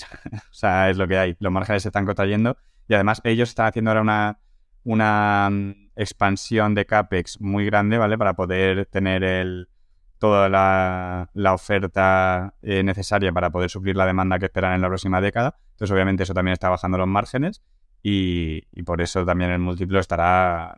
Es que no, no lo calculo exactamente porque yo funciono con eh, flujos de caja, o sea, de cuentas de flujos de caja, pero inversos, ¿vale? Yo cojo el precio y, intento ver lo que el mercado asume que hay en el precio y luego yo, en función a lo que conozco de la empresa, eh, intento ver si eso me parece que está bien, o sea, que es asumible o que no, o si no es asumible, ¿vale? Suelo ser bastante conservador con mis, con mis, em, por así decirlo, con mis inputs. Por ejemplo, para Texas Instruments yo tengo puesto un coste de capital del 10, ¿vale? Porque yo siempre utilizo un coste de capital del 10. Me parece que es la única manera de que no afecte para nada el tipo de interés ni nada. Te pones un 10 y haga lo que haga la macroeconomía va a ser un 10. O sea, y Texas Instruments tiene un montón de deuda, ¿vale? Tiene un montón de deuda, pero también tiene un montón de efectivo, ¿vale? O sea, tiene, tiene net cash, pero tiene eh, 8.000 millones en deuda. Pero la tiene a un cupón del 2,9%. Entonces, claro, eh, si de verdad calculo el coste de capital para Texas Instruments, va a ser bastante más bajo que, lo que he puesto yo. Entonces ahí soy conservador. También asumo, por ejemplo, que no hay recompras. Eh, asumo que no hay recompras porque Texas Instruments es una empresa que está sobre otra de las cosas que me gusta. Tiene unos ROICs de unos ROICs del 30 y pico y unos ROEs del 40 y pico, ¿vale? Eh, ellos son esto por lo que te comento que ellos se han gastado un capex en una máquina que hoy sigue sacando mucho producto adelante. Entonces, obviamente, pues la rentabilidad de eso es prácticamente infinita. O sea, ya la han rentabilizado y ya están sacando de esas máquinas un 100%. Y aparte que son muy buenos eh, haciendo capital allocation. Eh, por ejemplo, si tú miras un gráfico de la evolución del precio y miras un gráfico de las recompras, eh, son inversos, que eso es lo que quieres ver. Cuando la acción caía mucho, el management se hincha a comprar. De hecho, ahora, sabiendo que podía venir eh, un ciclo bajista de semiconductores, lo que ha hecho el management ha sido aprobar eh, un, eh, recompra de acciones por valor de 23.000 millones. o sea que lo tienen ahí, no, no lo van a usar, o sea, o sea, si no baja mucho no lo van a usar, pero como sabes que son muy buenos, es como que te tienen cubierto, ¿vale? Si la acción ahora está a 170 y pico, creo. Si la acción se desploma a 120 porque hay un ciclo bajista, ya sabes que el, el management se va a recomprar la mitad de la empresa. Y ellos siguen siendo rentables ¿eh? en un ciclo bajista. Esto también es importante decirlo. De hecho, ya están medios sumergidos en el ciclo bajista y en Q4 eh, presentaron un margen neto del 42%. O sea, que estas empresas son muy, muy, muy rentables. Eh, y lo que, lo que sí que quiero dejar claro es que lo que es, muy interesante la industria, ¿vale? Yo también he mirado a su competidor principal, que es Analog Devices, y, y obviamente es una impresión también. Lo que pasa es que yo, a mí me gusta más la estrategia que hace Texas Instruments, eh, pero no descarto, la verdad, tener las dos en la cartera, porque te quitas un poco de riesgo de empresa específico y al final las dos lo van a hacer bien. Em, pero vamos, yendo a tu pregunta, yo valoro con un flujo de, o sea, un descuento de flujo de caja eh, inverso, por así decirlo, y entonces ahora eh, lo actualizo cada domingo, entonces ahora no te puedo decir exactamente lo que hay, pero he asumido, por ejemplo, que el free cash flow de. O sea, me sale que el free cash flow, los primeros cinco años, para justificar la valoración actual, tiene que subir un 7%, ¿vale? Free cash flow por acción. Y que los próximos cinco, del año 5 al 10, creo que era un 12. Eh, obviamente los he cambiado, ¿vale? No es intuitivo que crezca del 5 al 10 más que del 0 al 5, pero los he puesto así porque están haciendo la expansión de CAPEX y es lo que tiene sentido, porque ahora es cuando el free cash flow va a sufrir y, probablemente cuando dejen de hacer la expansión y empiecen a generarlos y esté como más equilibrado los ingresos con el gasto que han hecho, subirá el free cash flow. A mí eso me parece que eh, está bastante bien, la verdad. O sea, yo creo que lo van a, lo van a batir sobre todo porque la industria, la industria que ellos están, se espera que crezcan un 12% cada año de aquí a, a 2030. Y aparte, Texas Instruments lo que hace, que no lo hacen, por ejemplo, Analog Devices, es que ellos tienen sus propias, o sea, ellos hacen su propia fabricación. Analog Devices no lo hace, ¿vale? O sea, sí que lo hace, pero no tiene un porcentaje tan alto de, de fabricación. Lo que hacen es dárselo a otras, a las que hemos dicho antes que se especializaban en la fabricación. Y Texas Instruments, esto ya es, un poco técnico, pero bueno, lo explico muy rápido. Eh, se hacen en unas, como en unas obleas de silicio, ¿vale? Los, los chips. Em, el estándar en la industria son 200 milímetros, ¿vale? Eso es lo que utilizan todas las empresas que, que, se, que se especializan en fabricar. Y Texas Instruments ha hecho el pequeño cambio de que en vez de 200 sean 300. ¿vale? Entonces tienen más chips por cada oblea de silicio. Esto lo pueden hacer ellos porque es su, o sea, es, es, lo están haciendo ellos. Analog Devices no lo podría hacer tan fácil porque no lo están haciendo ellos, lo está haciendo otro. Entonces tiene que convencer a otro para que lo haga. Em, y esto tiene un cambio en márgenes bastante eh, brutal. no, te sabría decir exactamente el, el impacto que tiene en márgenes, pero es bastante elevado, pero te lo voy a buscar, porque... Em, bueno, ahora, ahora te lo... Ahora lo, lo encontraré, pero vamos, el hecho de cambiar de 200 a 300, el, el impacto en márgenes es bastante alto y ellos ahora mismo tienen como un 70% que están haciendo en 200, en 300 milímetros y con esta expansión de CAPEX quieren llevarlo a que sea el 90%. Entonces, claro, eh, vas a cambiar un 30% de los ingresos van a ser de, más alto margen, ya solo por hacer este cambio que al final le va a costar lo mismo. Entonces, eso, eso, eso es O sea, yo creo que está ahora mismo razonablemente valorada, ¿vale? Y con el, yo siempre digo que el, el hecho, de hecho, lo, he escrito en varios artículos para suscriptores, el hecho de que hayan anunciado un programa de recompras cubre al accionista. O sea, yo sé que si Texas Instruments baja mucho, yo no tengo que hacer nada y mi porcentaje de ownership va a subir. Porque Texas Instruments va a recomprar muchas acciones y las va a cancelar. Entonces yo voy a tener más Texas Instruments sin tener que meter un euro Entonces eso a mí me, relaja bastante, la verdad.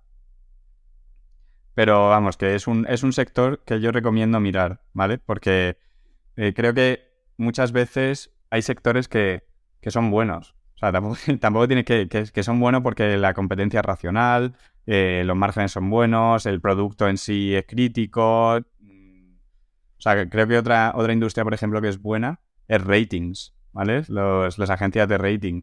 Eso es, un sector bueno de por sí. O sea, vale, sí puedes decir, vale, S&P Global me parece un poco mejor que Moody's. Bueno, vale, pero lo que es bueno es el sector. Los márgenes los van a sacar los dos, no son tontos. O sea, no, no se van a canibalizar los márgenes. Entonces, el sector de semiconductores es algo parecido. O sea, los márgenes son estables porque las empresas no se los canibalizan. Pues eh, se nota que, has hecho el trabajo ahí, porque para no ser de un background técnico ni, ni, de ingeniería, pues lo has explicado bastante bien y, me ha gustado, ¿no? no eh, me parece interesante sobre todo la diferencia entre, entre los eh, chips analógicos y los, y los digitales. Eso no, no, no lo conocía Así que, bueno, me has animado a intentar profundizar un poco más, aunque mm, creo que va a ser difícil que, que, logre entender yo esto con, suficiente mm, profundidad para, para poder aventurarme. Pero estoy seguro que para muchos oyentes, pues eh, les habrás despertado el interés, ya no por la empresa, sino por, por este sector que parece como que, mm, que, nadie lo entiende bien, que, mm, es difícil, que, mm, que, tienes que ser, como digo, ingeniero, pero que si se hace el trabajo, pues yo creo que, se puede entender lo suficientemente bien para poder invertir con... Sí, a ver, yo, no voy a... O sea, yo, por ejemplo no invierto en el lado, bueno, tengo ASML, ¿vale? Pero eso es distinto. Pero no invierto en el lado de los chips digitales en los que hace falta estar siempre a la vanguardia tecnológica, porque creo que ahí el riesgo de disrupción es bastante más elevado que en estos, que son los mismos chips de hace 15 años y si nadie se ha metido ya, lleva 15 años habiéndose poder, o sea, que, se pudiera haber metido y, no lo hacen. Entonces, aquí el riesgo es, menor. Mira, y aquí te voy a poner, ¿vale? El, eh, o sea, que no te lo voy a poner, pero te lo voy a decir que, he encontrado la tabla. O sea, la diferencia entre hacer un chip en una olea de silicio de 200 milímetros a hacer un, chip en la de 300 milímetros es un 8% de incremento en margen bruto. Solo por hacer ese cambio. Porque el chip cuesta hacerlo 40% menos. O sea, que es, sí, sí, o sea, es bastante... Es bastante grande el cambio. Entonces, nada, eso que, sabía que que de hecho hoy han presentado que Texas Instruments hace una cosa que no hace muchas empresas, que es que una vez al año se juntan con los inversores y les dicen, en esto no vamos a gastar el dinero, porque es vuestro dinero.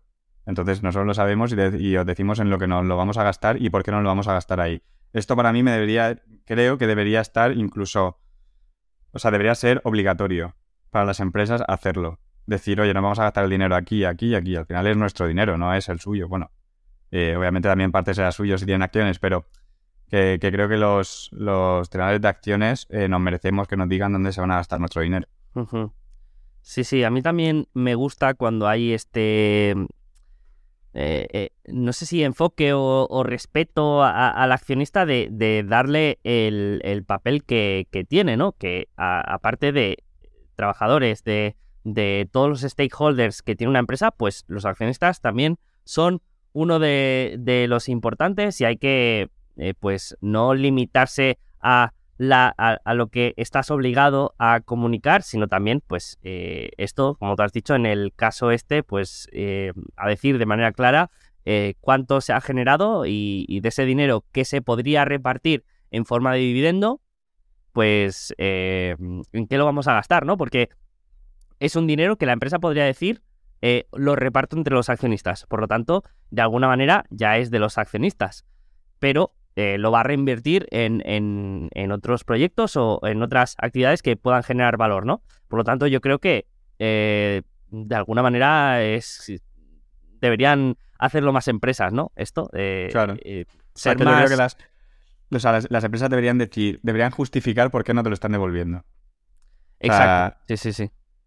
Me parece, me parece correcto. Y, esto de la asignación de capital, pues es algo que, mm, que no todas son transparentes ni, ni parece que tengan clara o una estrategia de asignación de capital, ¿no? Como tú has dicho, que pues si baja la acción vamos a recomprar acciones, si, si vemos oportunidades vamos a, a, comprar alguna empresa, vamos a hacer M&A, y no todas tienen claro qué, qué, hacer con el efectivo y en muchos casos el efectivo se, se va acumulando ahí en el balance y no sabes muy bien si es que mm, tienen alguna intención de hacer algo o simplemente no saben qué hacer, ¿no? Entonces, eso, totalmente. eso está muy bien.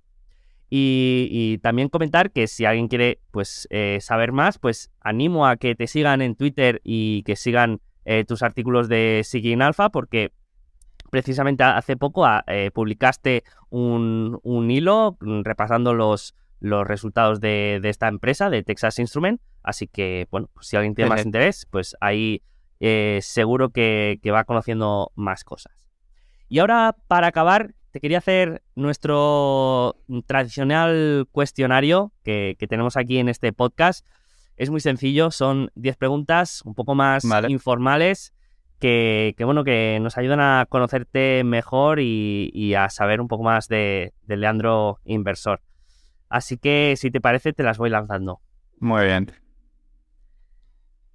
¿Qué estás intentando aprender ahora mismo? Eh, ya sea una industria, una empresa, algo totalmente fuera de la inversión, me puedes decir eh, algún instrumento, lo que sea. ¿Qué, estás intentando aprender? Eh, ahora mismo estoy intentando aprender sobre la industria de, las, de las partes aftermarket del tema de aviones y, y así, que es lo que he comentado antes de Heiko. Sí, sí, y las Transdyne y Sí. eh, todas estas... Justo. O- otro caso también de, de, de de esas empresas que parece que siempre llegas tarde a la fiesta eh, y que totalmente. siguen siempre haciéndolo bien. Sí, sí. Un buen caso. Una bandera roja de desinversión inmediata. Algo que no te guste ver en una empresa y que cuando veas, pues eh, quieras salir corriendo. Vale, que, que el CEO mienta. O sea, eh, admito que el CEO se equivoque en un pronóstico, al final es un pronóstico, todos nos podemos equivocar, pero no que mienta. O sea, no puedes decir abiertamente eh, el año, o sea, el trimestre que viene vamos a hacer esto y luego hacer todo lo contrario. Eh, eso me parece una bandera roja. Una empresa que te gustaría dirigir si te diera la oportunidad. Imagínate que te dicen que te ponen al mando de una empresa y puedes elegir la empresa que quieras del mundo. Eh, ya sea eh, cotizada, ya sea privada, eh, ya sea pública. Vale. ¿Qué empresa? Con- Constellation Software. Creo que la empresa es tan secreta y todo está, como se queda todo dentro de casa, que necesitaría trabajar ahí solo para ver cómo funciona todo por dentro. Mm. Me gusta, me gusta. Sería, sería interesante. Y, y si puedes eh, trabajar con Mark Leonard, también tiene que ser. Ah. mm, no Curioso cuanto que- menos. Sí, sí, sí, sí, sí. A mí, yo, yo pagaría. Yo pagaría por estar un año allí trabajando al lado de, del bueno de Leonard. Una empresa privada que te gustaría que cotizara para poder invertir, teniendo en cuenta que sale a una valoración atractiva. Razonable. Sí. Eh, Ikea. IKEA. Sí. Sí, de hecho, cuando, cuando siempre que iba a Ikea tal, eh, decía en plan, porque esta empresa no está en bolsa, ¿sabes? O sea, al final es que, no sé, además también me encanta, a mí, a mí me gusta ir a Ikea, entonces, aparte de que creo que se debe ser una empresa, eh, me gusta también la experiencia que, que tienen los, los clientes. Sí, sí. Eh, sobre IKEA, bueno, se, se podría hablar, eh, se podría hacer un podcast solo, solo de IKEA. Porque eh, eh, es curioso que han conseguido que a la gente le guste ir a, a, pues a, a- a escoger muebles para su casa, que puede ser una de las cosas más aburridas de, de- del mundo, y, y lo hacen de una manera que, que tengas incluso ganas de ir. Es, Sí, es muy curioso. Y estas, estas empresas, eh, hay que buscar más de, esta, de estos casos que, que, que hagan que te apetezca hacer algo que por definición es eh, aburrido. Mm, Sí. Tengo que buscar más. y además, casos. y además es, es modelo muy Amazon y Costco. Eh, voy ahorrando todo lo que puedo y al final te voy bajando eh, los precios y hago que sea, en plan, te puedas amular una casa eh, por algo razonable y así voy cada año expandiendo mi ventaja competitiva porque nadie me puede, nadie me puede igualar Ojo. en precio. Sí, sí, tal cual. Eh, em, reduzco mi margen a la mínima expresión, pero eh, consigo mm, un tamaño descomunal y aparte que nadie pueda igualarme, ¿no? Es- Esos modelos eh, para estas carteras de o para este tipo de inversión a largo plazo, pues suelen ser bastante buenos. Sí. Vamos con lecturas. Un libro que te guste y que suelas regalar, que suelas recomendar. Mm, ¿Tienes alguno eh, preferido? Eh, a ver, es, es bastante caro, pero eh, Capital Returns es este, espérate, lo tengo aquí. Es este libro, ¿vale? Que bueno, los que lo estén escuchando en el podcast no lo van a ver, pero bueno, que habla de los eh, habla de los ciclos eh, y cómo invertir teniendo en cuenta los, los ciclos, ¿vale? En plan, cómo evitar meterte en una industria eh, cuando parece que todo va bien, pero en realidad está a punto de como hacer un rollover y, e ir mal. Y también habla mucho, que esto es para mí el tema más importante, de por qué en una industria es mucho más importante la oferta que la demanda. ¿Vale? Porque al final si la oferta, si hay mucha demanda, pero la oferta es capaz de eh, sobreexpandirse, entonces no es una industria activa. Ahora, si hay, si es una eh, industria que puede tener más o menos demanda, pero la oferta está capada, porque hay ventajas competitivas fuertes y porque hay unos players que no dejan entrar a nadie, eso puede ser mucho más atractivo. Ahora lo estaba mirando porque me ha sorprendido cuando has dicho que era caro, porque yo recuerdo haberlo comprado hace tres años y, no recordaba que fuera tan caro. Y lo acabo de mirar y está a, casi 60 euros y que es que no han hecho más ediciones, me imagino, ¿no? Sí, creo, sí, sí. De, todos modos, creo que es una. O sea, que sí, te gusta mucho el mundo de las inversiones y tal, es una buena inversión. ¿eh? O sea, tampoco es. Es que son 60 euros y tampoco es muy largo, pero, pero está, está muy bien. Está muy bien, muy bien hecho. Pues mira, ahora que lo dices, mm, creo que de los libros que, que mejor podría decir inversión han sido, ha sido los más caros que me han costado. Eh, o sea, los libros que más me he gastado, quizá ha sido los que más he aprendido y más he rentabilizado. Así que mm, este, este, no sé si la gente lo va a rentabilizar, pero desde luego es un, libro muy, pues muy bueno. Ahora voy a, voy a, te voy a decir otro, ¿vale? Que es, esto ya está por lo barato. Más barato. Y también es muy, que también es muy bueno.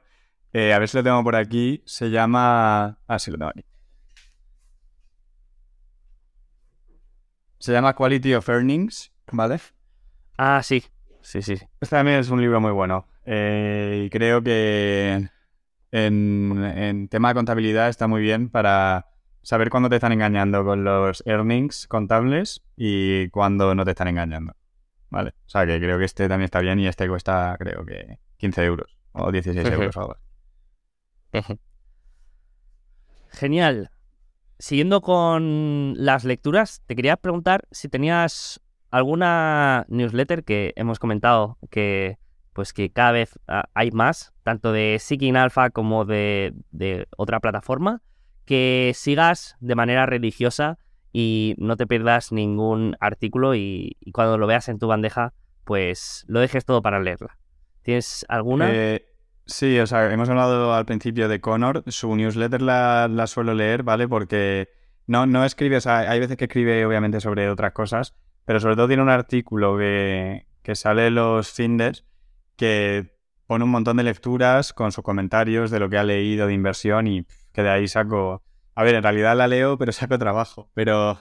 Porque la leo y luego tengo 8.000 artículos para leerme, pero esa me parece que está muy bien porque aglutina un montón de, de artículos interesantes que al final es, son difíciles de encontrar porque eh, hay, tanto, hay tanto contenido en Internet que, que alguien filtre artículos buenos eh, a mí me añade bastante valor.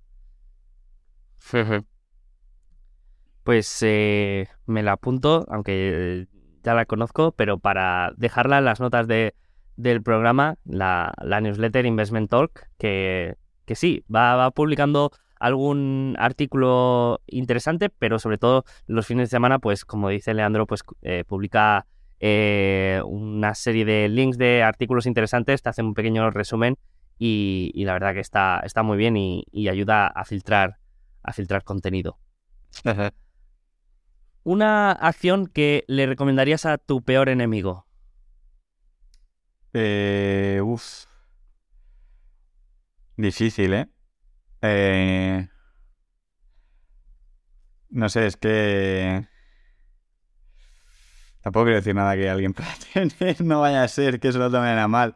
Eh, ahora, ahora mismo, eh, hoy por hoy viendo cómo están las cosas, sinceramente diría, y porque lo conozco, bueno, y conozco el caso, diría Intel. Porque creo que hay ahí demasiadas esperanzas a un, a un cambio de tendencia que cada vez parece más, más lejano, la verdad. Vale, vale, me gusta, me gusta. Yo, también sería una, una, acción que recomendaría em, si, si quisiera que le fuera mal. Un referente en el mundo empresarial, ya sea un gestor, un eh, operator, eh, un fundador, que vale. no esté bien a la cabeza. Te voy a decir, del mundo empresarial no relacionado con la inversión, ¿vale? Te diría eh, Mark Leonard. Creo que, aparte de haber hecho lo que ha hecho, que creo que eso lo conoce mucha gente, lo que ha hecho Constellation Software, lo ha hecho de una manera sin estar en el centro de atención. Siempre, se ha, quedado, siempre ha estado al margen. y me parece que eso tiene muchísimo mérito, sobre todo viendo los, los aires de grandeza que tienen muchos CEOs, eh, que tienen un ego eh, enorme. Eh, y luego en el mundo de la inversión te diría François Rochon de Giverny Capital, porque, bueno, también por lo que ha conseguido, obviamente, tiene un 16% analizado desde el 93, pero también por su estilo de inversión creo que, y, su tranquilidad a la hora de, de, de hablar, o sea, escuchar alguna entrevista suya, es muy tranquilo y siempre va contracorriente cuando obviamente la industria, no, o sea, la industria no le ve con buenos ojos cuando en la parte de abajo del ciclo le está diciendo que, hay que comprar. De hecho, él en 2008 subió, en la crisis de 2008, incluso creó una página web, eh, no sé, no me acuerdo cómo se llamaba, pero era como en plan la oportunidad de una generación. Y claro, obviamente la gente se lo comería porque diría, este tío es tonto si este es el fin del mundo, lo que sea. Y subió eso y obviamente no, no fue mala recomendación.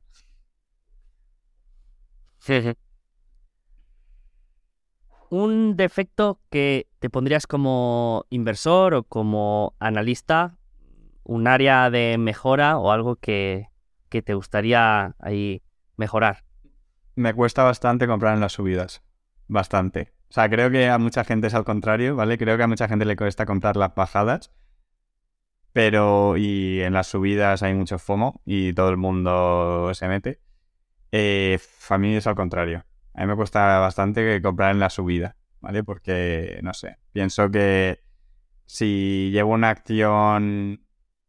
O sea, eso obviamente lo estoy intentando corregir, pero si llevo una, una acción más 50%, eh, obviamente digo, a ver, es que esta empresa me gustaba, que no tiene nada que ver, eh, pero esta empresa me gustaba cuando yo la analicé al precio que estaba. Por eso también creo que me cuesta poco comprar cuando baja. Porque si yo analizo algo y me parece que está bien a ese precio, si me lo dan en un menos 30%, no lo tengo ni que pensar. Eh, pero me cuesta me cuesta mm, comprar las subidas y obviamente eso lo tengo que cambiar, porque al final si las cosas van bien, te vas a quedar sin meter un euro más, porque las cosas siguen subiendo. Entonces, eso, eso diría que es el mi mayor fallo. Sí, sí, eh, a mí a mí me pasa exactamente lo mismo. Me cuesta muchísimo cuando hay euforia y al revés también. Es decir, me gusta comprar cuando hay sangre y eso tampoco creo que sea bueno del todo. Es decir, es mejor comprar cuando hay sangre que cuando hay euforia, eso está claro pero mm, no sé, eh, creo que tampoco es bueno que me atraiga tanto simplemente caídas. Eh, eh, o sea, es como que cuando una acción que estaba a un precio cae un 50%, pues es como que tienes ese sesgo de anclaje que... Mm, que, igual sigue, que, igual la has comprado, igual la has comprado y sigue estando y sigue estando cara a un menos 50. Porque ha cambiado Exacto, que, que te, enfocas más en esa caída y en ese precio ancla, ¿no? De estaba a 100 y ahora está a 70, que no en qué ha pasado en la empresa y si de verdad ha habido un deterioro, ¿no? Y, totalmente. creo que tampoco es, es bueno. Yo creo que hay que eh, pues ver cada caso de manera eh, fundamental y, con... O sea, yo creo que el, hecho de que eh, te atraiga que comprar más barato eso ya es una buena señal como inversor. Creo que hay gente que, la mayoría de la gente, a la que cuando le da bastante miedo comprar una caída y va a haber muchas veces que la caída no esté justificada por un cambio en el negocio. Entonces creo que al menos estar como... Eh, iba a decir, como que has nacido para que eso no te afecte tanto, eso me parece bueno. Ya luego otra cosa, obviamente, es muy importante diferenciar en qué casos sí no ha cambiado el, o sea, no ha cambiado el negocio y en que otros casos sí ha cambiado el negocio y obviamente tienes que ajustar la valoración. Sí, sí, totalmente. Última pregunta. Un aprendizaje de este último año, de estos últimos dos años, ¿qué dirías que es lo más valioso que, has aprendido? Que la volatilidad, eh, o sea, que sabes si la volatilidad te afecta cuando la sufres y cuando es, y cuando es hacia el lado negativo. Porque, claro, eh, todo, todo, si la cosa es volátil pero todo sigue subiendo, la volatilidad no es lo mismo que si la cosa es volátil pero todo sigue bajando. Y, y también, relacionado con esto, a que no tienes que buscar la manera más rentable de invertir, sino con las que más cómodo te sientas. Porque la más rentable puede ser la que no aguantes a largo plazo. Sea, eh, puede haber otras estrategias muy rentables, pero yo también valoro, he aprendido también a, valorar mucho eh, el estar tranquilo con mi cartera y que no me afecte lo que le pasa en la cartera. ¿Podría estar haciendo en cosas más especulativas y probablemente haciendo más rentabilidad? Sí, pero no estaría igual de tranquilo. Entonces me parece que el, ratio rentabilidad, tranquilidad eh, sería, sería distinto. Entonces yo creo que esas dos cosas de estos dos años que han sido de mucho aprendizaje. Y también que eh, ya lo último, es que claro, se ha aprendido mucho estos dos años. Eh, lo último que, que no porque alguien sea un gestor profesional sabe manejar sus emociones. Eso creo que ha quedado demostradísimo ahora, con muchísimos gestores eh, vendiendo todo en mínimos. porque decían que había que cambiar. Obviamente siempre lo vas a racionalizar, siempre lo vas a justificar. No, no la vendo porque haya caído el precio, la vendo porque tal. bueno, en algunos casos sí, en otros casos está justificando la venta. Que obviamente el negocio, las cosas. No digo que el negocio no haya cambiado, pero si el negocio no ha cambiado, o sea, si el negocio ha cambiado por algo que ya se conocía, tú has hecho un error. O sea, lo quieras. Igual la bajada del precio de la acción te ha demostrado que, has hecho un error, pero el error viene de antes. ¿Sabes? O sea, por ejemplo, Facebook cuando empezó a caer, mm, TikTok no empezó en, en ese momento. TikTok ya existía. Entonces, eh, sabías que estaba ahí. Otra cosa es que no supiese las repercusiones que podía tener, pero eso lo sabías. Y Zuckerberg con las inversiones en, en realidad virtual, eso viene de 2015. O sea, digo que, ya se sabía, ya se veía en gráficas que era lo siguiente a por lo que iba a ir. Entonces, ahora lo puedes justificar o no, pero has hecho un error. Sí, sí, el caso de, Facebook lo comenté cuando, cuando se publicaron los resultados de, no me acuerdo si era el primero o segundo trimestre de, de 2022, que, que, bueno, que tuvo esta caída histórica de, cotización y que, las, y que las razones eran el IDF de, de Apple, la inversión en el metaverso y, mm, y, ahora no me acuerdo eh, cuál era el otro, pero eran cosas que, que se habían dicho públicamente, que ya sí, Sí, sí, sí. Sí, obviamente le, das, más, le das más repercusión cuando está bajando, obviamente, sí. Cuando los riesgos, cuando la acción sube, los riesgos parece que son... Eh, que son bajos. Yo, de hecho, ayer publiqué un tweet que, que me hace mucha gracia, que es que las ventajas competitivas parecen fuertes cuando la acción sube y parece que se deterioran cuando la acción baja. No, las ventajas competitivas son las que son. Esté la acción a 300 o esté la acción a 190 o 200. Bueno, pues con esta reflexión nos quedamos. Eh, Leandro, me, ha encantado nuestra charla, me ha encantado eh, conocerte más en tu faceta como inversor, eh, también aprender más sobre Texas Instruments, sobre la valoración de empresas de calidad. Así que muchísimas gracias por pasarte por aquí. Nada, a ti, a ti Sergio, por, por invitarme. Muchas gracias.